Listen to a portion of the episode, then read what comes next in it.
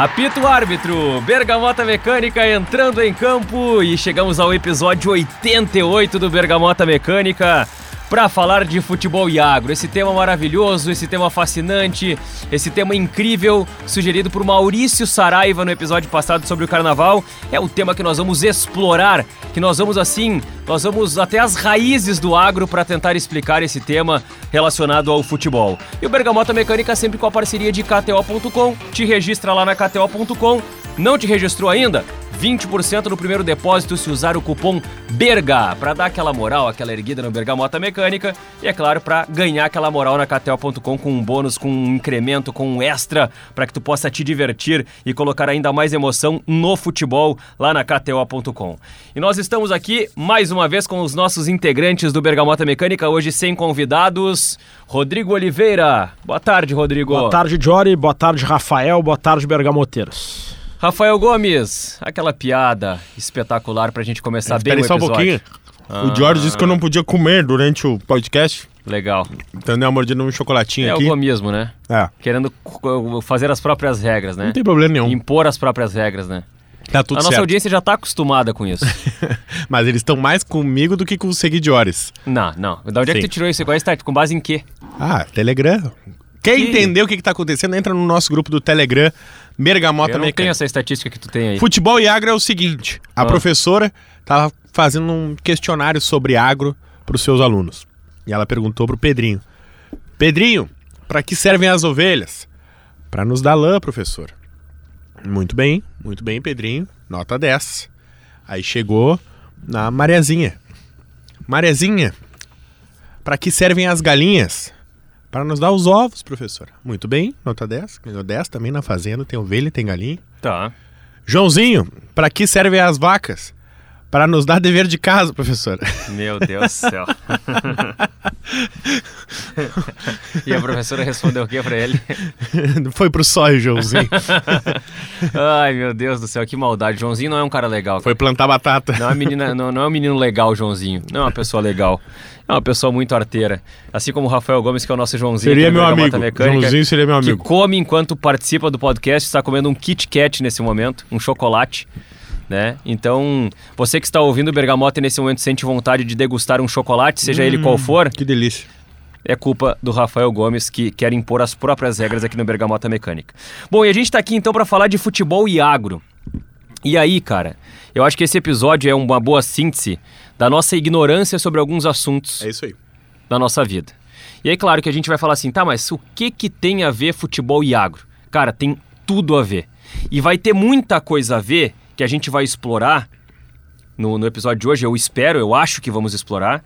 Mas pra gente chegar no futebol e no agro, a gente primeiro precisa falar de agro. Porque todo mundo aqui já ouviu uma frase que diz assim: o agro é tech, o agro é pop, o agro é tudo. Cara, que- presta atenção nessa frase, tá? Certamente você já ouviu e assim passou batido, aquela coisa do Jânio, sabe? Que o Jânio brinca lá com agro, pop, não sei o quê. Mas presta atenção de novo, tá? O agro é tech, o agro é pop, o agro é tudo.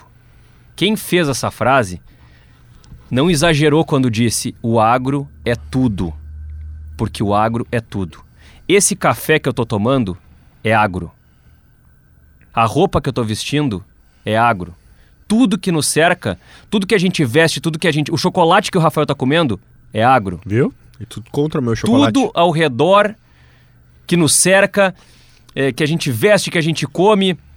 é, alguns produtos também que a gente pode pegar assim, cosméticos e tudo mais. É, tudo tem alguma passagem, alguma ligação, algum vértice que está relacionado ao agro. E, cara, isso é muito maluco porque é, esse episódio me fez pensar sobre algo que está que, tá muito presente no nosso dia a dia, porque, porque o, o, o agro, né, a, a, a, o, o agronegócio, o agro, a agricultura, é, a agropecuária, seja lá qual for o, o segmento que a gente for é, recortar aqui, isso é algo que está presente todos os dias, em todos os momentos das nossas vidas. Só que a gente não percebe, porque é um negócio tão natural, que está tão en- en- entranhado assim na nossa rotina, que a gente não percebe, por exemplo, que algumas coisas têm a ver com agro. Né? Por exemplo, o leite que a gente toma no café da manhã é agro, sabe? É, a, a- a carne que a gente consome, é, a comida que tem na nossa mesa, tudo passa pelo agro. E, e, por isso que eu, eu trouxe essa frase no começo, até que é uma frase engraçada que faz a gente rir, que o agro é tech, o agro é pop, o agro é tudo. E quando a gente vai pesquisar sobre o agro, e, e, obviamente que eu fui assim, cara, eu fui para artigos sobre, sobre agronegócio.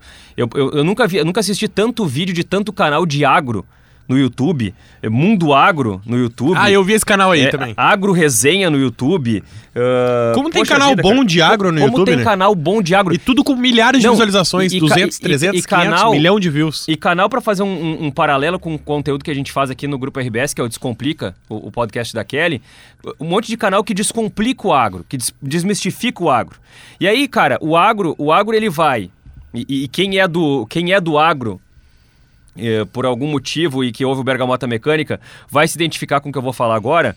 O agro, ele começa antes da porteira, vai dentro da porteira e tem o fora da porteira. Porque tem o agro, que, que, que é a tecnologia, que é o desenvolvimento, que é, por exemplo, eh, a produção de adubos, de fertilizantes, para que a, a, agricultura possa ser executada com a sua excelência nos dias de hoje. É, tem o maquinário, né? E aí, poxa, é, é uma tecnologia de, de, precisão, é uma tecnologia de altíssimo desenvolvimento para fazer com que o agro possa produzir em, em, alta escala, como a gente vê hoje. O agro que se diz que sustenta o Brasil, o agro que bate recordes na Expo Inter. É, a gente pode falar dos frigoríficos, que também fazem parte do agro. É, os laticínios, que eu citei agora há pouco, o leite que a gente toma no café da manhã. É, a industrialização dos produtos do campo também é um segmento do agro, do agronegócio. E qualquer tecnologia que seja em, na linha de pesquisa, na linha de desenvolvimento, a ciência que desenvolve, por exemplo, é, desenvolvimento genético, mutações é, e, e, todas as pesquisas relacionadas cientificamente a, a, ao estudo de, de, de sementes, de, de plantações e tudo mais, tudo isso tem a ver com o agro que vai fora da porteira, dentro da porteira e depois da porteira. Então o agro nos rodeia, nos cerca. E aí, para passar a bola para vocês, para não virar um monólogo esse podcast, a gente vai começando a puxar o fio do agro, cara. E aí a gente vai perceber por que o agro é tão importante e por que a gente está aqui hoje. E a gente está aqui hoje por causa do agro. Porque o começo da civilização, quando as primeiras civilizações elas se baseavam é, na, na, caça, na pesca e na coleta de, de frutas e folhas e tal para sobrevivência, a agricultura é o que determina o que representa 10, 12 mil anos atrás o começo do desenvolvimento da civilização para se aproximar daquilo que a gente tem hoje. Isso que o Jory está falando é a transição do paleolítico para o neolítico. Todo mundo deve lembrar das aulas de história, né? A pré-história é a gente dividida... vai para Mesopotâmia, que eu adoro a Mesopotâmia, porque para mim é, é, o lugar mais legal das aulas de história do colégio é a Mesopotâmia.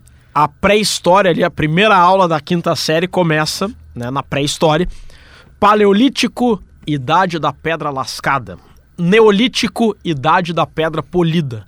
Mas o que mudou do paleolítico para o neolítico não é simplesmente que de uma hora para outra os caras pararam de ficar lascando pedra e começaram a polir a pedra. Perfeito. No paleolítico, os homens eram nômades, ou seja, o pessoal não se fixava num lugar, ficava andando para lá e para cá. Os homens iam caçar o alimento e as mulheres iam colher as frutas, e assim vivia a humanidade daquela época. No Neolítico, com o surgimento da agricultura, é que os homens e mulheres, as populações começaram a se fixar num lugar, normalmente perto dos rios, e ali começou a surgir uma civilização. Foram as primeiras formas de civilização por conta da agricultura. E para ditar a força do agronegócio brasileiro, peguei um levantamento aqui da Bloomberg que diz o seguinte: que se a gente pegasse a economia brasileira, tirasse tudo, só deixasse a agropecuária, esquece indústria, esquece o serviço, esquece Sim. qualquer outra forma de receita, só a agropecuária. O Brasil seria a sétima economia, o agronegócio brasileiro seria a sétima economia da América Latina. Considero isso um número muito relevante. É. Quer dizer que se pegar o PIB do agronegócio brasileiro, só do agro, uhum. dá mais do que a soma dos PIBs totais de Uruguai, Venezuela, Bolívia e Paraguai. Soma tudo, não dá o que o país produz de riqueza só com agro. né? É impressionante. Então, bom, o agro, o agro é, a frase diz, o agro é tudo. O agro é tech, porque o agro, o agro é tecnologia pura. E o agro é pop, porque o agro é popular. O agro está na mesa de todo brasileiro. Está na vida de todo brasileiro, está no sustento do país. Então, poxa, é, é, é muito legal ir para um episódio como esse e a gente pensar, a gente olhar assim, tá, mas, tá, mas como é que a gente vai começar a inserir o agro no futebol? E aí eu posso pegar aqui, por exemplo, um levantamento que eu, eu, eu a gente já citou aqui no, no Bergamota Mecânica, um instituto chamado Ibope Repucon, que é um instituto que faz levantamentos e pesquisas é, relacionados aos mais diversos uh, segmentos e dentre eles o futebol, né? E, e, a gente fez um episódio sobre patrocínios de camisas, né? O Ibope Repucon ele faz uh, o mapa dos patrocínios de camisas, é, não só de camisas, mas por uniformes de, de, de, times de futebol. E aí, se a gente pegar, por exemplo, assim, essa evolução é, que é colocado no estudo mais recente do Ibope Repucon, que, que contempla os períodos ali de 2017 a 2021, a gente vai ver, por exemplo, que é, eram 87 patrocínios nos uniformes dos jogadores é, do Campeonato Brasileiro da Série A em 2017 e em 2021 o número foi para 172. Então, assim, o número de patrocinadores, aquela coisa da camiseta que é um outdoor ambulante, aumentou muito no futebol. Tá, mas o que, que tem a ver os patrocínios das camisas com o agro? Tem a ver, cara, com o seguinte, tá? De acordo com o levantamento do Ibope Repucon, e eles colocam ali alguns insights a partir desse levantamento, o setor do agronegócio ganhou relevância no futebol em 2021. Ao todo, foram seis patrocínios na elite do futebol nacional, distribuídos entre Chapecoense, com três patrocínios referentes ao agro, Juventude com um patrocínio, Cuiabá com um patrocínio e o Atlético Paranaense com um patrocínio. Então, os patrocinadores da Série A do Campeonato Brasileiro até o ano passado: Copacol, no Atlético Paranaense, Agroamazônia, no Cuiabá, o New Holland, que é um patrocinador do Juventude, e, e eu vou dizer para vocês, fez um dos patrocínios mais legais de camisas é, que eu já vi, é, que foi uma camiseta do Juventude, que a camiseta do Juventude ela é listrada verde e branco. Então a New Holland, que é um, que é um segmento de, de produção de máquinas agrícolas, eles fizeram uma analogia, assim, fizeram uma, uma adaptação como se a listra verde do uniforme do Juventude fosse, fosse uma plantação. E aí eles pegaram uma maquininha amarelinha, uma maquininha de, de coleta agrícola, e eles colocaram na listra verde da camiseta de juventude, a listra, ela, ela sumindo com, com a passagem da máquina, como se a máquina tivesse uh, passando um arado ali, sei lá como é que se. Eu não, não conheço a, a, terminologia, desculpa se eu estou me equivocando aqui, mas como se estivesse passando uma máquina agrícola na listra verde da camiseta do Juventude, que é sensacional. Então, assim, trazendo esses exemplos, ainda tem aqui, ó, o Grupo Bugil, o Barbiero Agronegócio e o Segna o seu GPS agrícola, que são patrocinadores de times da Série A, de acordo com esse é, estudo aqui do Ibope Repucon até o ano passado. Eu queria aproveitar o teu gancho, Diori, para falar do Cuiabá. Porque eu acho que quando a gente fala em agro, o Cuiabá é o clube mais agro do Brasil, disparado. Primeiro lugar, por ele ser da região central do país, centro-oeste ali, que é o Mato Grosso, que é nada mais, nada menos do que o nosso maior produtor de soja, de algodão, de bovino, de, enfim, de trigo, de tantos grãos uh, num Brasil que tem essa uh, potência chamada agronegócio, como bem citou o Rodrigo Oliveira, que o Brasil seria o sétimo país num PIB se contasse apenas com a economia do agro. Porque o Cuiabá, ele é um clube relativamente novo quando a gente fala de futebol brasileiro. Verdade. Né? 2014? É, ele é um clube fundado aí, há, né? há menos de uma década que tem basicamente investimento do agronegócio. Ele é uma espécie de uh, clube empresa sem ser clube empresa, né? Porque ele é um clube que foi, foi criado e adotado por uma família potência do agronegócio, que é a família Dresch. Inclusive, todos os dirigentes, presidente, vice de futebol, dirigentes políticos do clube uh, são oriundos da família Dresch, que é também uma das maiores produtoras de agro do é. Brasil e, claro, do mundo. É, o, o, o, Cuiabá foi fundado em 2001, mas a, a, explosão, a ascensão do Cuiabá, ela vem ali a partir de 2014, com, as, com os, o, a parte mais profissional e ascensão nas, na elite do futebol. E então, a partir desse ano de 2022, o Cuiabá pela primeira vez conseguiu, ano passado, né, o Cuiabá subiu para a Série A e conseguiu se manter, e em 2022 começou a fazer maiores investimentos. Se a gente parar e pensar, um clube que nunca tinha disputado a Série A do Campeonato Brasileiro, hoje tem no seu elenco o André, atacante que passou por Santos, por Grêmio, o Daverson, atacante campeão da Libertadores, fez gol de título com o Palmeiras, tantos outros atletas que tiveram passagens por, por grandes gigantes do futebol brasileiro hoje jogam no Cuiabá, que já se consolidou com uma força média do futebol brasileiro e tem em todo o seu clube uma temática agro muito curiosa. Por exemplo, o Cuiabá originalmente tinha as cores verde e amarela, né, que eram as cores da nossa bandeira também do Brasil. Só que o Cuiabá recentemente mudou a sua cor amarelo para amarelo ouro. Por quê? Porque, de acordo com a campanha de marketing do Cuiabá, a soja é da cor ouro. Uhum. Então, por isso, uh, o ouro representa a soja, que é o grande investimento da família Dresch e também o grande, a grande representatividade do estado chamado Mato Grosso.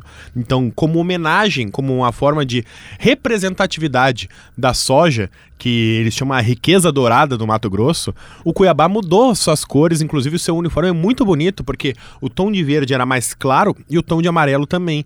E o Cuiabá deu uma escurecida no tom de verde, tá com um verde mais escuro, e o amarelo tá com um tom mais, digamos assim, mais rico, com o perdão do trocadilho, uh, com menos sóbrio, digamos assim, tá com mais chique. E, cara, o escudo do Cuiabá ficou muito bonito com essa homenagem à soja, à riqueza dourada do Mato Grosso. Além disso, tem uma série de outras curiosidades, como por exemplo, o time já entrou em campo com uma máquina do, de agronegócio, ao invés de entrar perfiladinho no campeonato estadual, eles já entraram com máquinas que a própria empresa uh, da família Dresch é quem produz e colheita. O carro maca, aliás, para o que você está fazendo nesse momento e digita no Google agora: carro maca do Cuiabá. Eu nunca tinha prestado atenção, não sei se é, uma, é algo costumeiro, mas de junho para cá, o carro maca do Cuiabá é uma colheitadeira. Ah, e não só isso. É verdade, como cara. o motorista dessa colheitadeira era um ex-gandula que agora também uh, bota uma indumentária de fazendeiro. Sim, mete, porque- um, cha- mete um chapelão de. de... Isso, um chapelão de cowboy, Aham, de aham, vaqueiro aham. ali. Camisa xadrez Aham. e calça jeans e bota. Porque ele é só o motorista, cara, né? Ele, claro. ele tem que estar uniformizado, digamos, com o uniforme do clube. Não, Então, e aí, e aí, assim, ó, só- fazendo só um parênteses no que tu tá falando aí, Rafael, assim, ó, olha como tem, assim, ó, provavelmente alguém já deve ter percebido isso vendo algum jogo do Cuiabá, tenha chamado a atenção, mas assim, a ponto de ligar com toda essa força, esse, esse episódio, esse fato isolado aí de um, de um carro maca diferente do Cuiabá, ao, a presença importante e intensa do agro no futebol é outra conversa. Né? Porque, cara, qu- quando, quando o Maurício Saraiva sugeriu o tema, e até o Maurício sugeriu um outro viés, né? Que ele falou assim: ah, vamos falar sobre agronomia. E ele até pensava na questão de gramados, grama sintética, que é algo que a gente pode até falar dentro de uma, de uma segmentação do, do futebol é, que tem alguma, alguma ligação com o agro. Mas eu nunca imaginei que a gente fosse chegar onde a gente chegou da semana passada para onde a gente tá falando agora, cara. Quando, E não só isso, né? E, e tudo isso que envolve o Cuiabá, quanto mais eu pesquisava sobre o Cuiabá, seja a família Dresch, que é sócia proprietária do Cuiabá, seja a colheitadeira, seja a cor dourada do clube, que homenageia a soja, a riqueza dourada, como por exemplo o mascote do clube. O mascote do clube é um dourado, um peixe dourado Sim. também, para homenagear os pescadores da região. Então eu fiquei muito curioso com toda essa relação. O próprio nome do estádio é a Arena Pantanal. Sabe? Tudo que envolve o Cuiabá envolve o agronegócio, envolve essa potência chamada agro e, claro, tem toda uma representatividade para com o Mato Grosso.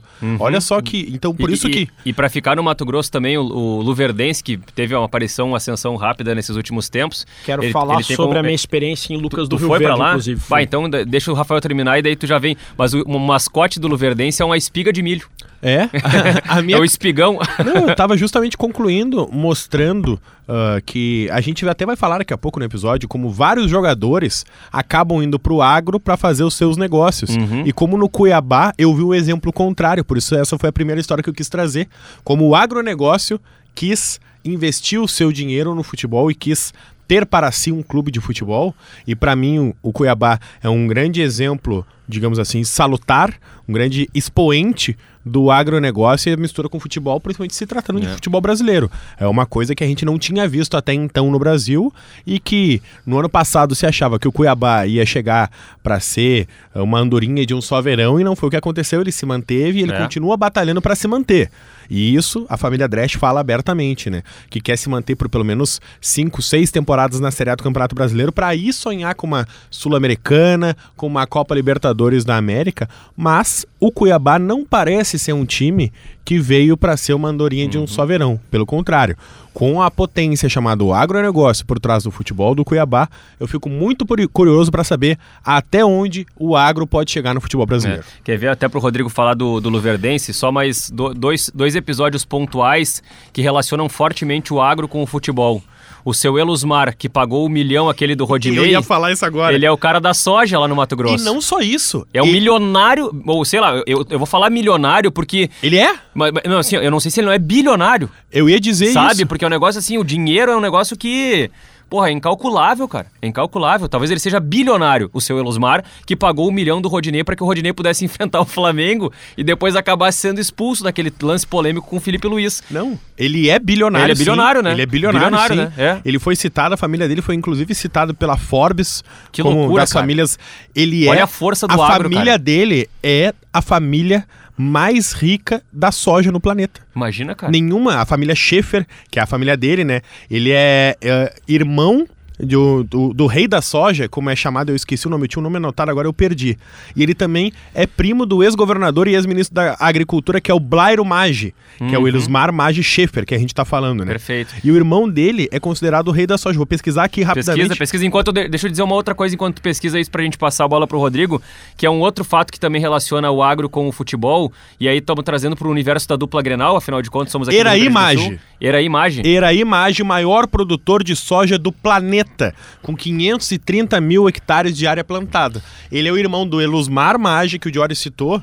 Vamos, vamos lembrar brevemente essa história que talvez tu tenha pin- pincelado, Diori, e quem não é tão ligado no Esporte Clube Internacional não prestou atenção. O Rodinei, jogador do Flamengo atualmente, foi emprestado na temporada passada para o Inter. Era o lateral direito do Internacional na retrasada. Retrasada, Na isso aí. retrasada. Isso o aí. Inter. 2020, quando o Inter tava Então, com o Abel Braga. Comandado pelo Eduardo Cudê, contrata o Isso, Rodinei. O Rodinei vira titular. E aí o Cudê é demitido e o Abel Braga vira o treinador do Inter. Tinha um acordo de cavalheiros. Foi o ano que o Flamengo foi campeão com o Rogério Ceni de treinador Isso. e o Inter era treinado pelo Abel naquele momento. Isso. Existia um acordo de cavalheiros no contrato de empréstimo do Flamengo para com o Inter. Rodinei poderia sim enfrentar o Inter nessa. Desculpa, foi o meu telefone Teu que tocou, telefone, tá? né? Um- um abraço pra galera aí Um que abraço pro Elusmar que tava me ligando aqui. Foi- Te oferecer um milhão. Se ele me oferecesse, Te eu sair agora do Te podcast. oferecendo um milhão pra tu parar de ser egomista. E aí, tinha um acordo de cavalheiros. Quer usar o Rodinei contra o Flamengo, o Inter? Pode usar. Desde que pague a multa de um milhão. É. Sabendo que o Rodinei ganhava de salário mensal menos da metade disso, no primeiro turno, por exemplo, o Rodinei não jogou contra o Flamengo.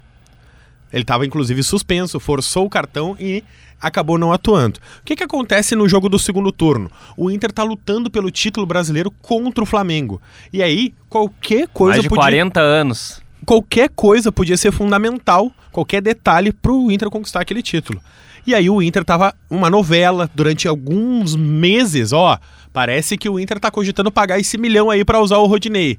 E aí surge seu Elusmar Maggi Schaefer, o irmão do rei da soja, que é colorado e disse: "Não seja por isso, se o Inter tá com problemas financeiros, eu vou doar esse milhão de reais para que o Inter possa usar o Rodinei Que contra loucura, o né, Flamengo". cara? Que história. Rodrigo Oliveira, o que, que aconteceu no jogo Inter e Flamengo com o Rodinei em campo? O Rodinei foi expulso. É isso aí. Ainda no primeiro tempo. Sim. É isso aí. Foi isso que aconteceu. Expulso no lance polêmico com o, O Felipe homem de um milhão mal de reais. Não, foi, é uma, analista de foi pra mim foi exagerada a expulsão O do- homem do de Rodinei. um milhão de Mas eu não- reais. eu não vou entrar nessa polêmica aqui, porque senão nós vamos transformar a Bergamota noutra coisa, né? Mas assim, Tá o- insinuando que esse assunto gera polêmica? É, digamos que eu tenho ouvido bastante coisa a respeito desse assunto nos últimos tempos. Mas o outro, o outro episódio que eu queria citar aqui, para não deixar passar, é, relacionando o Grêmio também, para trazer o equilíbrio a este episódio, é a situação do, do, do famoso tio do arroz, né? O seu a Celso Rigo. Piraí Alimentos, Celso Rigo, que investiu muito dinheiro para que o Grêmio comprasse, por exemplo, o Bolanhos e o, E o Juliano, Juliano. né? Agora, a história do, da relação do Celso Rigo com o Grêmio é muito anterior a isso, tá? Em 1996, o Internacional contratou por empréstimo do São Borja o atacante Zé Alcino. Poucos lembram que o Zé Alcino começou no Internacional, porque ele teve muito mais notoriedade no Grêmio. Mas ele era jogador do São Borja, o, o Internacional contratou ele por empréstimo, e aí chegou um momento em que não houve acordo pro Inter comprar o Zé Alcino. E o Zé Alcino era do São Borja, o Celso Rigo é de São Borja, e a primeira relação do Celso Rigo com o Grêmio foi tirando o Zé Alcino do Inter e colocando no Grêmio, a ponto do Zé Alcino jogar pelo Inter já acertado com o Grêmio. E era vaiado no Beira Rio. Uma situação um pouco inusitada, né? O jogador. Porque já aconteceu situação de jogador sair do Grêmio para ir pro Inter ou do Inter ir pro Grêmio. É raro eles irem direto um pro outro. Já aconteceu o Batista, por exemplo, É. mas foi porque o Grêmio foi lá e, e pagou na federação o valor do passe. Quando ele tava machucado. E, exato, e não, não aconteceu do Batista entrar em campo com a camisa do Inter já acertado, mas o Zé Alcino entrou em campo com a camisa do Inter já acertado com o Grêmio e o Inter não teve culpa, basicamente, né? Mas enfim, o fato é que terminou o empréstimo e o Grêmio comprou o Zé Alcino e o Celso Rigo depois fez muitos negócios pelo Grêmio. Quero falar sobre Lucas do Rio Verde Boa. sabe que foi a minha primeira experiência cobrindo a Série B. Agora estamos cobrindo também a Série B no, no- do Grêmio em 2022. O Inter caiu em 2016, jogou a Série B em 2017. E eu quero falar agora, e sempre com muito cuidado, porque é um assunto polêmico que o cara pode ser mal interpretado, né? Cobrir uma queda da dupla Grenal é muito ruim pra nós. Eu acho que vocês vão concordar comigo Lógico. o jornalista esportivo gaúcho ele odeia quando Grêmio ou Inter são rebaixados. Isso independentemente do time que o jornalista em questão torcia na infância. É horrível. É ruim? Primeiro porque desvaloriza o produto, é, principalmente pra galera que trabalha de forma independente. O cara perde receita, perde dinheiro, porque ao contrário do que as pessoas pensam, a fase ruim faz o cara perder dinheiro, dá menos engajamento, menos audiência. Talvez assim, na hora da crise tenha um pico de audiência, mas depois é, a, a audiência desaba. É Isso. uma coisa impressionante. A maior parte é uma estabilidade ruim. Exato, a gente quer fazer grandes jogos. Então a queda, ela é muito ruim. Foi horrível para nós, jornalisticamente falando, a queda do Inter em 2016, como foi horrível para nós a queda do Grêmio em 2021. Isso dito, eu quero dizer que cobrir uma Série B é uma experiência interessante, jornalisticamente. Depois que a Série B já está em andamento e principalmente com a coisa já engrenando, tá? Porque jornalisticamente, primeiro, a gente conhece lugares que jamais conheceria em condições normais. Eu não queria de férias para Lucas do Rio Verde. Por que não? Porque eu tenho outros destinos que estão no meu radar. Eu normalmente eu Cite prefiro ir três melhores do que Lucas do Rio Verde. para passar as férias. É. Rio de Janeiro, Maceió, Arraial do Cabo, Angra dos Reis, Porto de Tá, não Galinhas, precisa humilhar, Tamandaré. não humilhar, não precisa né? humilhar. Eu vou para lugar com praia nas férias. Tá bom. Tá. Apesar de que eu amei conhecer Lucas Mas Lucas tem Rio Verde, pode não ter praia, mas deve ter Pois é, alguma mas coisa. o repórter não tem tempo de conhecer o Rio Verde. Porque não foi de férias. Se tivesse Exato. ido de férias, teria conhecido. Só que se eu tivesse ido de férias, eu teria ido para outro lugar.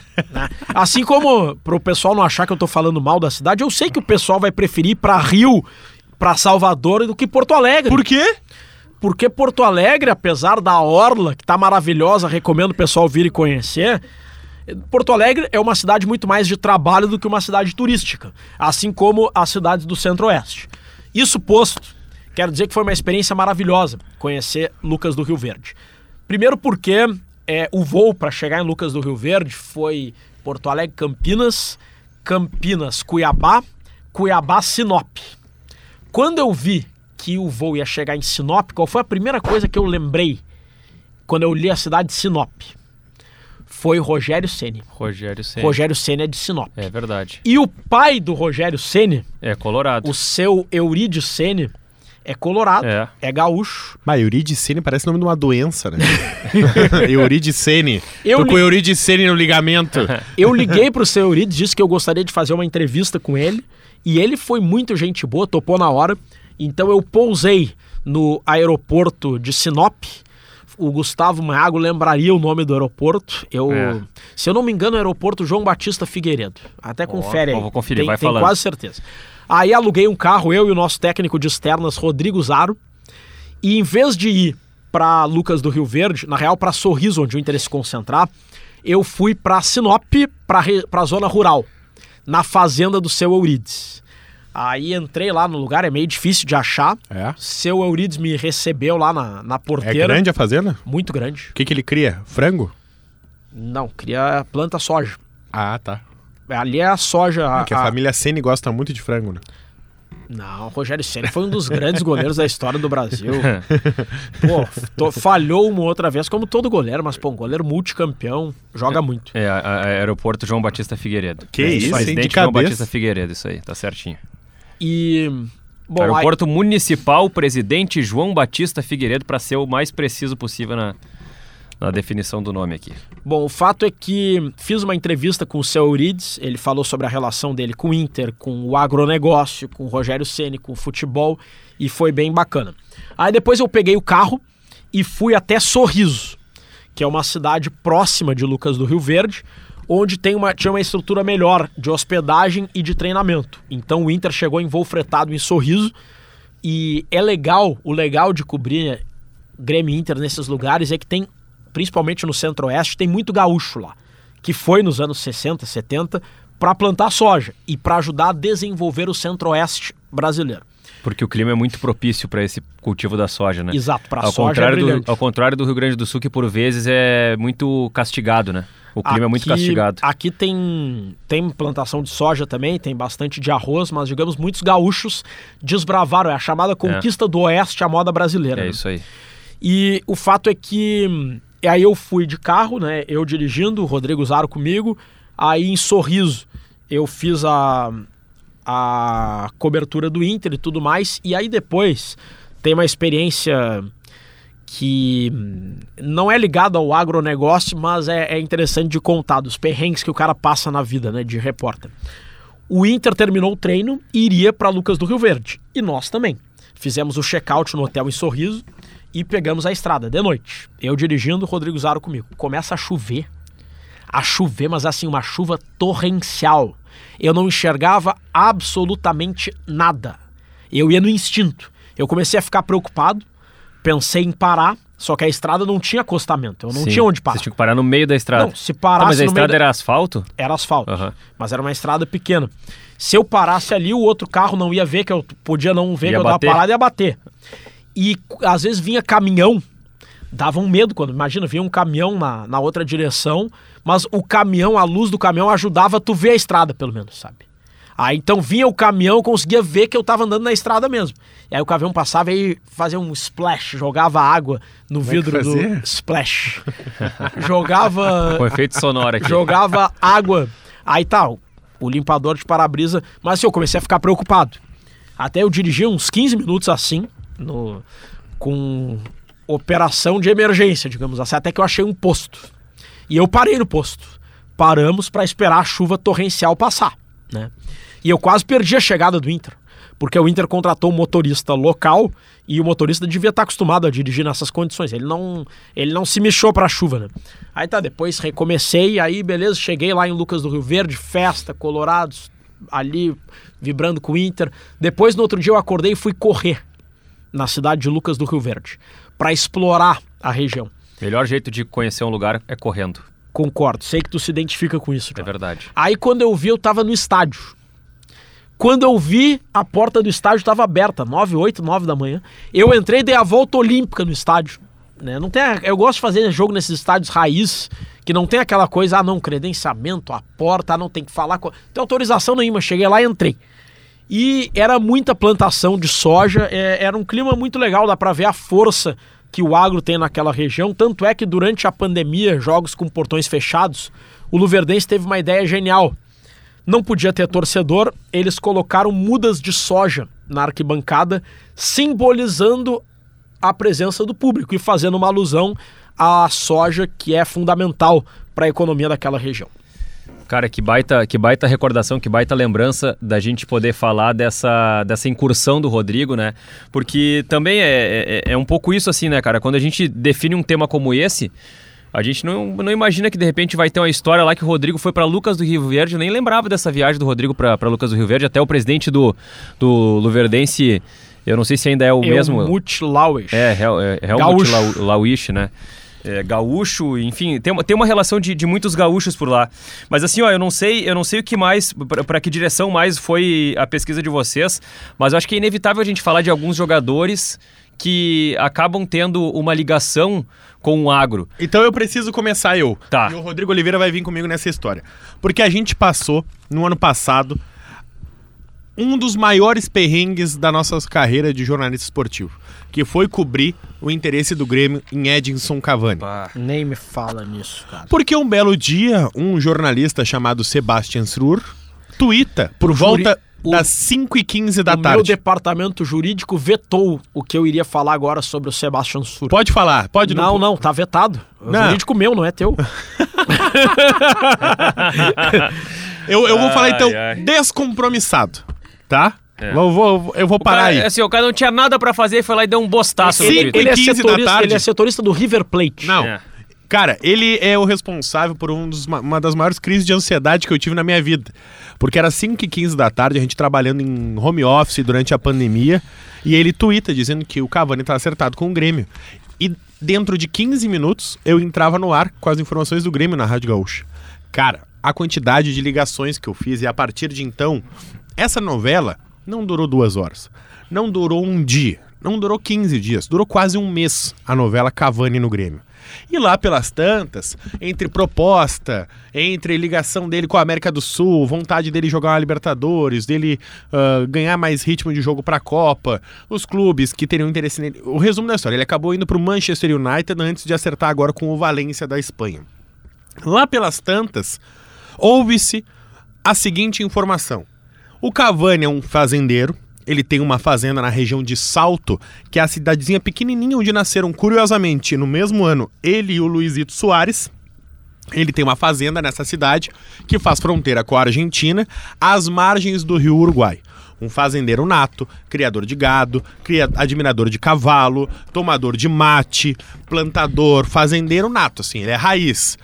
É, gosta, Alpargata, boina. gosta de usar alpargata, bombacha, boina, fazer um assado e tomar um mate. A pecuária E lá pelas tantas começa a dizer, olha, ele é um amante da pecuária e do cavalo. E principalmente de uma raça de cavalo que é especialidade do Rio Grande do Sul, que é o cavalo crioulo. crioulo. Aham. A partir de então, vários criadores de cavalo crioulo começaram a se manifestar dizendo que eram seguidos pelo Cavani no Instagram, porque o Cavani é um admirador dessa raça de cavalo e por isso ele seguia perfis especializados. E aí eu, setorista de futebol do Grêmio, comecei a entrar em perfis de cavalo crioulo para ver os perfis que o Cavani seguia. É, Foi isso que virou. E aí a partir de então, lá pelas tantas, um dos criadores de cavalo crioulo fala pro Cavani, "Ga- Cavani, vem jogar no Grêmio. E o Cavani responde com um coraçãozinho. A partir desse momento, pronto. Um criador de cavalo crioulo do Rio Grande do Sul conseguiu falar com o Cavani, ele mostrou interesse positivo e isso virou uma informação.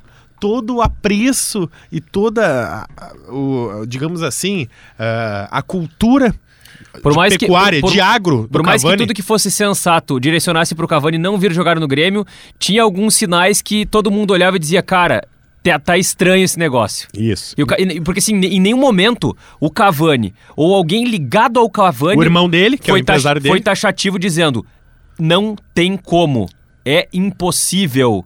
Não teve isso, não teve essa Muito negativa. Pelo contrário, o Grêmio Eles já- chegou a fazer algumas reuniões e com o até, staff acho, do e até Cavani. acho que eles se aproveitaram disso Claro. pra pro- pro- pro- propulsar a notícia e tudo, né? É, porque a janela da Europa estava fechada, uma série de clubes tinham interesse nele, dentre eles o Grêmio, que tinha sim interesse no jogador uruguaio, mas essa paixão pelo cavalo, dele ser um, um cara do agro, da fazenda, fez com que o interesse dele do Grêmio parecesse real e foi algo muito menos real do que eh, se noticiou, algo muito menos, digamos assim, concreto, para não dizer irreal, porque sim, houve interesse do Grêmio, sim, houve conversa, mas algo superficial. Só que tudo isso foi se. E aí o torcedor do Grêmio se, ape- se apegava no cavalo crioulo pra dizer que o Cavani vinha jogar no Grêmio. Foi uma das coisas mais surreais que eu já vivi como repórter. Aí, com essa onda, ah, o Cavani vem aí. Eu vou dizer, outros colegas, e colegas de credibilidade, colegas sérios, que. E não vou aqui julgar, certamente. O Grêmio deixou vazar isso, tá? Vamos combinar. O Grêmio tava mal. E o Grêmio deixou alimentar essa especulação do Achando que ia Cavani, bom. acreditando que essa essa comoção positiva da possibilidade de um craque como o Cavani vir poderia atenuar as críticas. Isso. E alguns colegas Só sérios piorou, né? publicaram que era verdade a informação do Sur, que o Cavani estava certo. E quando eu tava no setor do Grêmio, eu ligava. Eu sofri demais, cara. Eu tive Eu também. 15 crises de ansiedade. Inacreditável. Porque tá todo mundo dizendo que o Cavani vem, que tá certo. Aí tu liga pra fontes que tu confia. E E, as fontes garantem que é mentira, que é absurdo, que não tem. Tu Vocês sempre lembram, vai. aquela, vocês lembram aquela fake news que surgiu quando o Grêmio foi fazer aquele negócio do aniversário no YouTube lá? Mas assim, e aí disseram é que que, a- ia vir o Renato Borghetti com, a, com a gaita e o cabelo na Não, cara e quando ele aí- levantasse isso ia ser foi o o Cavani. Não, e o, e o Cortez dizendo. Começou a ter- Agora vai vir o cara que vocês querem O tanto Grêmio, ver. o Grêmio administrou muito mal Vocês já, pensou, o Grêmio, se- já pensaram se entra o Renato Borghetti com a gaita e o cabelo caído assim, quando ele é que, assim, levanta é o aquilo foi Cavani? um, al- começou, começaram a difundir, Seria tri, cara. começaram a difundir. Aliás, isso rende um outro podcast, É. histórias fakes do futebol. Bah, e seria tri. Vamos fazer? Seria- vamos fazer, vamos Bom, fazer. o começou a surgir áudio de WhatsApp é, de brincadeira, mas assim, os caras capricharam. Teve um áudio que vocês devem ter recebido também, que era assim, era o, o cara supostamente mandou pra um e vazou, né? Alô? Não, eu trabalho aqui no Moinhos, no Moinhos de Vento, ó, o Cavani tá aqui. Ele tá ali no andar da- das ressonâncias, cheio de segurança, não dá nem pra chegar perto. Mas tá fazendo exame médico, vai acertar com o Grêmio. Não, e o Nestor Rain, vice jurídico do Grêmio, que entra um dia no ar na Gaúcha, que curiosamente, coincidentemente, ele tava no Uruguai. E aí. Ele tem fazenda no Uruguai. Exatamente, ele tem uma fazenda no Uruguai. Aí ligam pra ele e ele, oi, tudo bem? Boa noite. Ah, boa noite, tô aqui voltando do Uruguai. e aí fica um silêncio no ar. Aham. Como Aí- assim, doutor? E, e aí ele entra na brincadeira, porque, cara, ele, ele levou tudo isso como uma grande brincadeira. E aí, como bem disse o Rodrigo, o Grêmio administrou mal. Ele pega e fala: Não, tô aqui, vim buscar o Cavani, tamo voltando a cavalo. Ele falou brincando, né? Mamou tirando uma onda. Aí, assim, vazou esse áudio. é, Do- tá te- Depois teve o áudio dizendo: ah, não, Cavani tá aqui jantando, tá aqui no clube, no Tudo Pelo Social. É. Imagina, Tipo, cara. imagina se o Cavani. Cara, pra- teve plantão de pra quem não- torcedor pra do Grêmio não no é, aeroporto. Mas, mas essa história que o Rodrigo vai contar é muito boa porque, porque tu ligou pro médico do Grêmio, né? Sim, sim. Pra quem não é, para quem não é de Porto Alegre, o Tudo Pelo Social é um restaurante, pô, muito bom, tradicional, só que é um restaurante barato. É um restaurante simples. Um jogador de futebol rico como Cavani jamais vai jantar no Tudo Pelo Social, né? Então essa aí a gente via que era brincadeira, que era galhofa. Aí teve outro cara que dizia, ah, não, no aniversário do Grêmio vai estar o Renato Borghetti É. de chapéu aí do nada, vai tocar o hino do Grêmio, ele vai tirar o, o chapéu e não é o Renato Borghetti, é o Cavani. Imagina o Cavani com a Isso gaita. aí é zoeira. Mas esse áudio do Moinhos, do Hospital Moinhos de Vento, que era, é- era um áudio verossímil, poderia muito bem ser verdade. Era um suposto funcionário do Moinhos de Vento dizendo para um amigo, ó, o Cavani tá aqui. Chegou cheio de segurança, tá ali no andar das ressonâncias lá fazendo exame médico. E aí esse áudio chegou na nossa redação e me pediram para checar se era verdade. Se o Cavani tava mesmo no Hospital Moinhos de Vento, se era o caso de mandar o repórter Cara, pra lá. hoje isso é um surto coletivo, né? Claro. Aí O tempo, um ano depois, um ano e meio É. depois, mostra quanto o Cavani no Grêmio foi um surto coletivo, cara. Mas aí eu A falei. cidade, meu, tava em polvorosa. Aí eu falei assim, não, pessoal, mas os jogadores do Grêmio fazem exame médico que eu saiba no Mãe de Deus. É fake. Eu, eu vou só confirmar se ainda é, né? Porque eu sempre lembrava dos jogadores indo pro Mãe de Claro. Deus.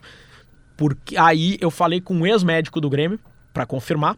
Liguei pra um ex-médico porque um médico que estivesse trabalhando não ia me confirmar, né? Sim. Ou poderia me despistar. Mas o ex-médico me eu falei: "Ah, doutor, tudo bom? Olha só, só pra confirmar. Jogador do Grêmio que é contratado faz exame médico no Hospital Mãe de Deus, né? E ele, cara, era no Mãe de Deus porque era perto do Olímpico, tá?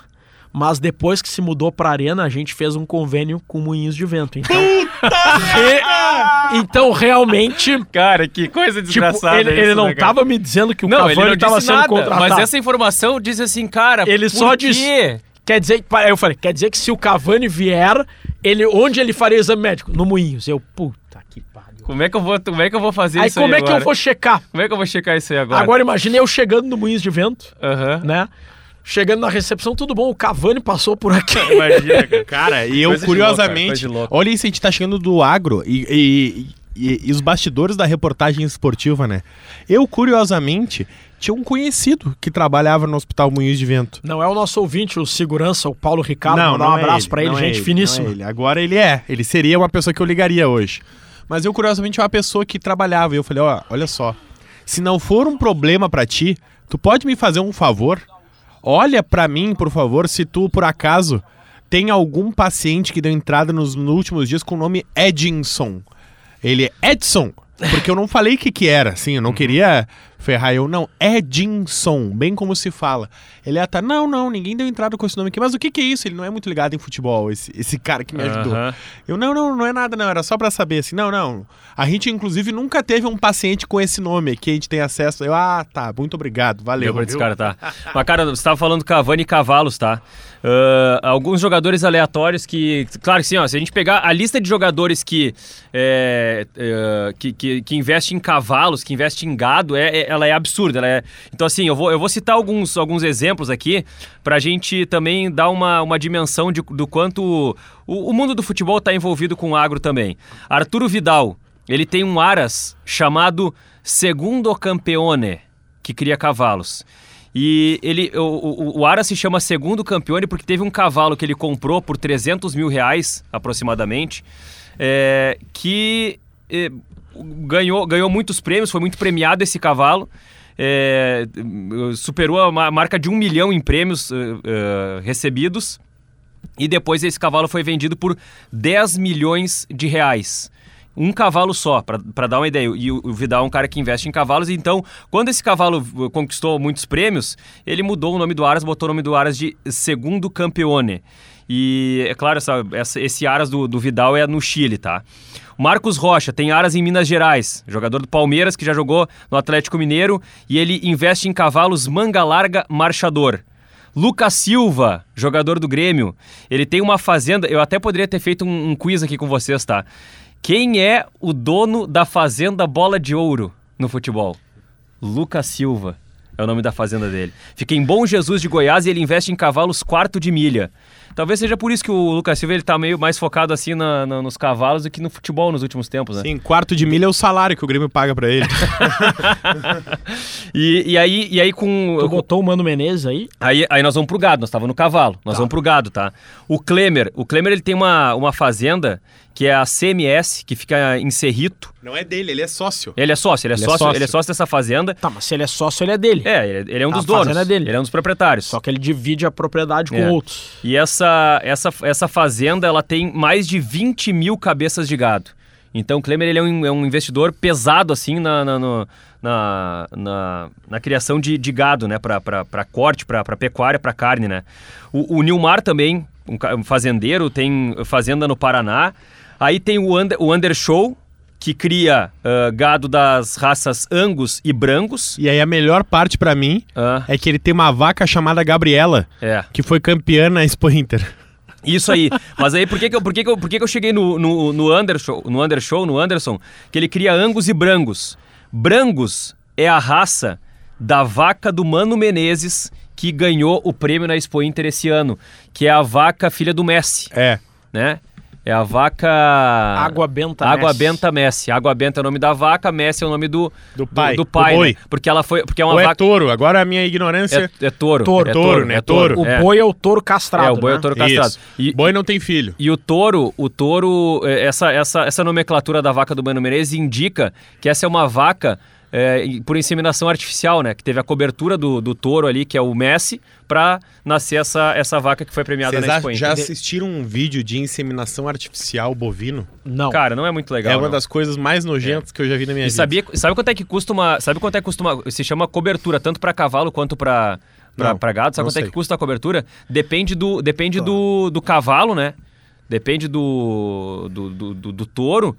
Mas pode custar, olha, 100 mil reais uma Como é cobertura. que é o processo Se de... o cavalo, se, o- por exemplo assim, ó, vamos supor uma, um aras, tá?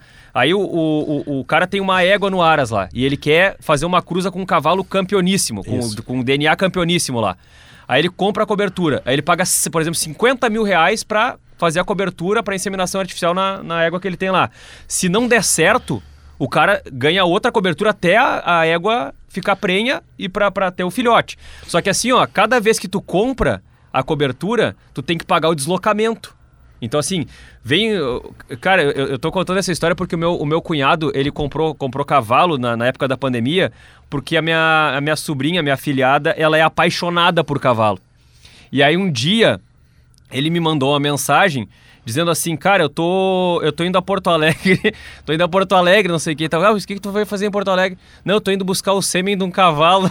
Aí tu falou Cara, pra ele, que porra é essa? Sério, assim, cara. Eu pensei assim, cara, o que que tu, tu, tu- tu tá de sacanagem comigo? Não, é sério, cara. eu- É que eu vou fazer a cobertura na, na égua lá, não sei o que e tal. E é isso, cara. Uma, uma- uma- Aí funcionou? Funcionou, funcionou. Nasceu, Tá, mas como é que é o processo? nasceu um Porque marchador lá. Pra o touro expelir o sêmen, pra ocorrer a inseminação arti- Ah, artificial, vamos parar por aí, né, o cara? touro tem que ser estimulado, né? Tem. Tá, alguém vai lá, o touro vai, Sim, vai montar tem. em cima do cara. Tem alguém que masturba o touro. É sério isso? Pra isso. Mas o touro é um Ah, animal colo- brabo. Coloca um recipiente no pênis do animal, se masturba o animal e aí o sêmen é retirado e é adequado e, e guardado num, de um armazenamento numa temperatura adequada. Só que a parte, a parte ruim ainda não é essa. A parte ruim é quando tu pega esse sêmen e coloca com a própria mão, tu coloca uma luva que vai até praticamente o ombro e tu coloca com a tua própria mão com um animal de costas, tu introduz a tua mão e deposita o material genético do touro ou É do assim, cavalo dentro da água ou da vaca. É isso. Bergamota Você mecânica também é cultura. Eu- eu- Vocês jamais imaginavam que a gente ia chegar nesse... Não, não Sabe ia. que Você sabia eu que o Pelé já foi garoto propaganda do time Agro Brasil? não sabia. É sério, cara. É sério, cara. Bom, eu estive no último final de semana, estamos gravando esse podcast no dia 6 de setembro. Estive no último domingo na Arena Corinthians, em São Paulo, para o jogo Corinthians 2 Inter 2. E foi o primeiro contato que a gente teve com o técnico do Inter, Mano Menezes, depois dele ganhar essa premiação na Expo Inter. Foram três gados do, do Mano, né, que Isso. foram premiados. O que mais repercutiu foi o da Água Benta é, Messi. é a Fazenda Quatro Linhas, que é uma referência Isso. às quatro linhas do campo, né? Ah, é por isso quatro linhas. O pessoal até tava... Uhum. Tá tava... vendo? Tu achou que era por quê? Não, é que o pessoal tava se arriando dizendo que a vaca do mano que ganhou, ela usou como estratégia duas linhas de quatro pra neutralizar o É adversário, por quatro, isso que né? era Ela quatro. tá de quatro, ela tá de quatro. Aí eu queria conversar com o mano sobre isso, né? Aí terminou a coletiva, eu tinha direito a uma pergunta, eu não ia. Eu fiz a primeira pergunta, eu não ia abrir a coletiva depois daquele jogaço. Sim. Mano, e a vaca? Boa, ta- boa tarde. A Não, vaca- Como é que vai a tua vaca, Depois desse empate, a vaca foi pro brejo ou dá pra buscar o título? Aí depois, fora do ar, eu falei, mano, faltou a gente perguntar da, da premiação na Expo Inter, né, da tua vaca. Ele, não, sem Expo Inter. Não. Falar de futebol. Eu, aí eu, eu vi que ele tava espiado, né, de um jeito meio... Me pareceu até meio, meio grosso. Arrediu. Arrediu isso. Aí eu falei, mano, falando fora do ar, tá? Não vou te perguntar sobre isso no ar. E ele, é, porque tu sabe, né, que o torcedor não necessariamente pode entender. Aí o mano foi gente boa. E eu, não, ô mano, eu te entendo. Aqui tu tá pra falar de futebol e eu só tô conversando contigo pra brincar fora do não, não, te agradeço porque sabe como é que funciona o futebol, né? Tipo, aí eu mesmo completei, mano, é verdade. Tu ganha o jogo, o pessoal vai dizer que legal, o mano investe em, gado. Aí se tu perde, alguém vai dizer, ah, o mano tá preocupado com pecuária e não tá. Ele é, é exatamente isso, é exatamente esse é o meu cuidado. Conto com a tua compreensão. Aí a gente se abraçou, ele foi muito gente boa. E, e o mano teve esse. Eu, eu notei o mano com muito cuidado de não falar publicamente sobre o gado, porque ele teme que isso possa ser mal interpretado. E eu vou dizer, eu, eu entendo, mano. Seria interessante conversar com o Mano sobre isso, mas eu entendo ele ter esse cuidado porque o futebol é assim. O Vanderlei Luxemburgo, quando era técnico do Grêmio, em determinado momento investiu em vinho. Aliás, o Vanderlei já investiu em vinho, em helicóptero, em um monte de coisa. E aí o time perde, ah, tá preocupado com vinho e não quer treinar o time. E o cara pode ser treinador de futebol e pode ter outros investimentos. Porque vamos né? combinar, né? É exa- exatamente isso que o Diori falou. Muita gente do futebol vai para a área da agropecuária, para a área ah, de criação de animais, plantação, para investir o seu dinheiro, porque é uma grande quantidade de dinheiro, né? O Diori estava ali fazendo uma listagem de ex-jogadores, treinadores que E, investiram eu- seu e dinheiro. não, e, a- e a lista, assim, ó, tem, tem É imensa, é é inacreditável. imensa. O próprio E- Cavani que a gente Não, falou, uma ele tem uma carreira, vinícola, ele tem uma E é uma vinícola carreira de uva taná no Uruguai. O pô, o cara que foi tema do nosso episódio, Galvão Bueno, é um dos maiores produtores de vinho também aqui na região de Candiota, zona sul do estado do Rio Grande do Sul. Tem também criação de pecuária, ah, se não me engano é raça Angus também, o, o Galvão Bueno, que é o maior narrador da história do futebol brasileiro. Então, como tem ah, jogadores, ex-jogadores, treinadores que vão para suas fazendas investir o seu dinheiro para também fazer um pouco de lucro ou simplesmente desopilar, como muitos dos treinadores e jogadores gostam, né, de ir para fazenda para desligar o seu telefone, são caras que vivem conectados, caras multimilionários e que são o tempo todo acessados. E eu pesquisei uma história muito legal, é, é, ela é rápida, tá? Que é o José Guilherme Baldock. Quem foi o José Guilherme Baldock? José Guilherme Baldock foi zagueiro da seleção brasileira na Copa de 70, reserva do titular Brito. Copa de 70 essa capitaneada e vencida, claro, pelo maior jogador de todos os tempos. Pelé. estava nesse time na Copa de 70. O Baldock é um dos maiores produtores de São Paulo da pecuária. Ele tem uma área de muitos hectares ali na região de Batatais, interior de São Paulo, produtor de leite, de café, de soja e também com parte uh, da madeira que ele reinveste. Ele tem uma loja de imóveis, que é a loja de imóveis Baldock, né? Que é do seu sobrenome. Ele foi um cara que talvez seja dos ex-jogadores aí de maior expoente no setor do agronegócio por ser um entendido, né? Tem muito jogador ali, Neymar, Ronaldinho Gaúcho, vários outros que o, o Diori já citou, que tem fazendas ali que gostam de investir o seu dinheiro. Mas o Baldock é um entendido, ele é o titular, é ele que fala em nome da fazenda e da marca Baldock. Tem tantos outros aí que a gente citou. E uma das histórias que eu achei curiosíssima também é a do Cristiano Ronaldo, que recentemente na região de Almerim investiu grande parte do seu dinheiro para plantar cenoura baby. É muito louco Eu achei aí, né? isso muito aleatório. Ah, inclusive, tá, eu, eu fiquei com dificuldade de pesquisar se esse negócio foi para frente, porque foi um negócio que foi fechado final do ano passado, final de 2021, e tava com um problema de impostos e principalmente de cumprimento de prazos. O Cristiano Ronaldo estava inclusive pedindo a parte do dinheiro de volta, porque a fazenda onde ele investiu se Cenoura Baby, Ce- Cenoura Baby em Almerim, com um investimento de uma região do Luxemburgo, também não estava não tava trazendo de volta o seu reinvestimento e cumprindo os seus prazos e deveres. E claro, né, a gente não falou. Vaca Messi, Messi, jogador da Argentina, dindo de um filho de Kun Agüero com a filha de Diego Armando Maradona. Fiz aí a minha relação Sensacional, meu. do sensacional. Maradona com a pecuária. Quadro com nomes, ô Rafael Gomes. Vamos lá para KTO.com, reta final do Bergamota Mecânica, episódio 88. E a gente pode dar uma passada ali no Spotify, porque a Janaína abriu uma caixinha de, de perguntas, de respostas, de interação ali da nossa audiência no último episódio.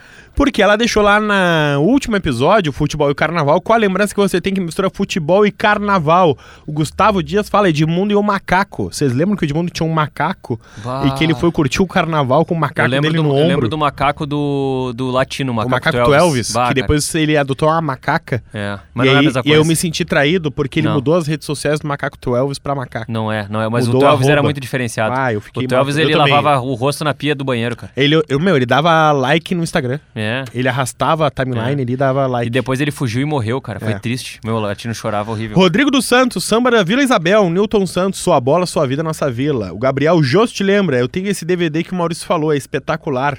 Aquele DVD que o Maurício Ah, disse que não empresta. O Ricardo Schmidt, manda, a primeira lembrança é o desfile do centenário do Flamengo em 95. O time não ganhou nada em campo e não levou nenhum carnaval. E o Paulo Roberto Cardoso mandou. O samba enredo da Tijuca de 98 era sobre o centenário do Vasco, que embalou o time nas conquistas da Libertadores de 98 e até hoje é cantado pela torcida. A gente falou sobre essa tradição centenária de clubes de futebol e a avenida. Então, Quadro com nomes agora sempre lá no nosso Spotify, vai ter uma caixinha de perguntas e você participa. Sempre lembrando você de avaliar o nosso podcast, comentar ali na nossa caixinha de perguntas e, claro, compartilhar se você é um fã do Bergamota, gosta de ouvir o Bergamota, manda lá nos nossos arrobas, no arroba KTO Underline Brasil. Você sempre deixa a sua bergamota e a sua engrenagem. E claro, né? Manda sempre aquele recado nas nossas redes sociais que a gente está sempre tentando, da melhor maneira possível, responder a todo mundo que, assim como a gente, é fã do Bergamota Mecânica. Quadro com nomes. A próxima etapa do Bergamota é o, sorte... o sorteio do próximo episódio, sorteador.com.br. Hoje nós não vamos sortear ah, um tema inédito, será? A gente tem um te- dois temas aí que estão permanecendo por semanas. Tá difícil aí? Tá difícil aqui, ó. Vamos ver. Três, sortear agora. E o tema é o número 2. Vamos! Coreia do Norte. Ainda bem que eu mudei a ordem hoje. Coreia do Norte. Futebol na Coreia do Norte é o tema do próximo episódio do Bergamota Mecânica. Gostei. Fu- Quadro com nomes, sorteio. Chegamos ao futebol proibido para fechar o episódio de hoje. É, eu tinha pensado numa dica que me esqueci, então, Rodrigo Oliveira, quer começar? Eu começo. Eu prometo que isso não é merchan, não é Ah, propaganda, boa. até porque eu não vou citar nenhuma marca, nenhuma empresa, tá? Mas a dica é tenha um seguro residencial. Boa. Eu ontem eu tive um vazamento no meu banheiro, inundou o meu apartamento, passei a madrugada inteira é, droga. enxaguando. Aí assim, eu enchia 10 baldes de água com torcendo pano e não fazia diferença nenhuma. Agradeço aos meus vizinhos, quero mandar um abraço aqui pro Felipe Pradella e pra Bárbara, que gentilmente me ajudaram nessa operação limpeza. Mas o problema é que o vazamento ele acabou afetando o vizinho. Acabou, infelizmente, danificando o papel de parede do Bruno, meu vizinho de baixo e eu teria que marchar com prejuízo, a responsabilidade é minha. Pouco importa que eu não tinha o que fazer o vazamento, mas se danificou, a responsabilidade é minha. E eu teria Porque que a água veio do teu vazamento. Porque veio do meu vazamento. Eu teria que pagar mais de mil reais. E eu não vou precisar pagar porque eu tenho seguro residencial. Que é um seguro que na hora eu pensei, pô, mas precisa ter isso mesmo? Eu pago 40 e poucos reais por mês por oito meses para ter o di- direito ao seguro residencial. E aconteceu isso, que pode Vale acontecer com qualquer um, e eu tô tranquilo É. porque o seguro vai. Então, Eu é algo tive- importante eu- que. Eu, já tive, por exemplo, assim, uma vez estourou, o- estourou a porta de vidro do box e o seguro cobre isso, sem franquia. Foi É substituída mesmo, a né? porta por uma porta nova. As pessoas nem sabem isso às Não, vezes. e, por exemplo, se eu esquecer a chave, É. pode acontecer. Sair de casa e esquecer a chave dentro. O chaveiro o seguro providencia É também verdade, de graça. verdade. Aliás, mano, aproveitar para mandar um abraço pro seu Antônio Xavier, o, o- Xavier de Capão, lá o Antônio de Capão. Eu ia mandar um abraço agora, É. porque ele disse que vocês dois já mandaram abraço e eu nunca mandei um abraço É. pra ele. Porque Então, um ele, abraço pro seu Antônio Xavier. ele já é aposentado, mas ele foi meu corretor de, de seguros, então uma vez corretor, sempre, sempre corretor, mesmo que esteja aposentado. Manda um abraço para ele, já que a gente falou de seguros. Rafael Gomes, tua dica de hoje. A minha dica é o melhor livro que eu li em 2022. Se ch- Se chama Comédia versus Negócios. O que os empresários podem aprender com os mestres do humor. E cara, pra você que me conhece um pouquinho, que acompanha o Bergamota Mecânica, me segue nas redes sociais, esse é o livro que melhor explica a minha vida. Esse livro, eu li esse livro e parecia que eu tinha escrito esse livro. Porque ele mostra como que a comédia influencia no mercado de trabalho, influencia em decisões na tua vida, mesmo que tu não seja um expoente, mesmo que seja em pequenos detalhes, como a comédia pode te favorecer no teu dia a dia. Então esse é o melhor livro. Eu comprei na Amazon por 60 reais, Comédia versus Negócios, o que os empresários podem aprender com os mestres do humor. É o melhor livro que eu li em 2022. E a minha dica é bem simples, tá? Algo que a gente não conseguiu falar no episódio de hoje, mas que tem tudo a ver com o começo desse episódio, pra gente chegar no, no, no agro, no futebol, pra gente chegar no agro nas nossas vidas hoje, tá? É, se quiser comprar um livro, se quiser pegar um livro de história pra ler sobre isso mais aprofundadamente, vale a pena. Mas assim, ó, vai lá no, no, no Google e pesquisa assim, Revolução Industrial. Aí vai entender qual foi o pulo do gato para a agricultura deixar de ser aquela agricultura lá de, de 10 mil anos atrás e com, com o passar dos anos para essa agricultura que vira a chave. Né? Que é uma agricultura organizada, à medida que as pessoas saem do campo, vão para a cidade, e aí a pessoa vai entender um pouco mais do porquê as coisas chegaram onde chegaram e porquê a agricultura está tão presente nas nossas vidas e especialmente no futebol, que é o tema desse podcast. Muito obrigado pela audiência, valeu, Rafael, um abraço. Abraço, e Valeu. a gente nem falou do Aloysio Boi Bandido. É verdade, é verdade. Rodrigo, um abraço e um beijo. Abraço, beijo. E um abraço para nossa audiência. Muito obrigado pelo carinho, pela sintonia. Até a próxima.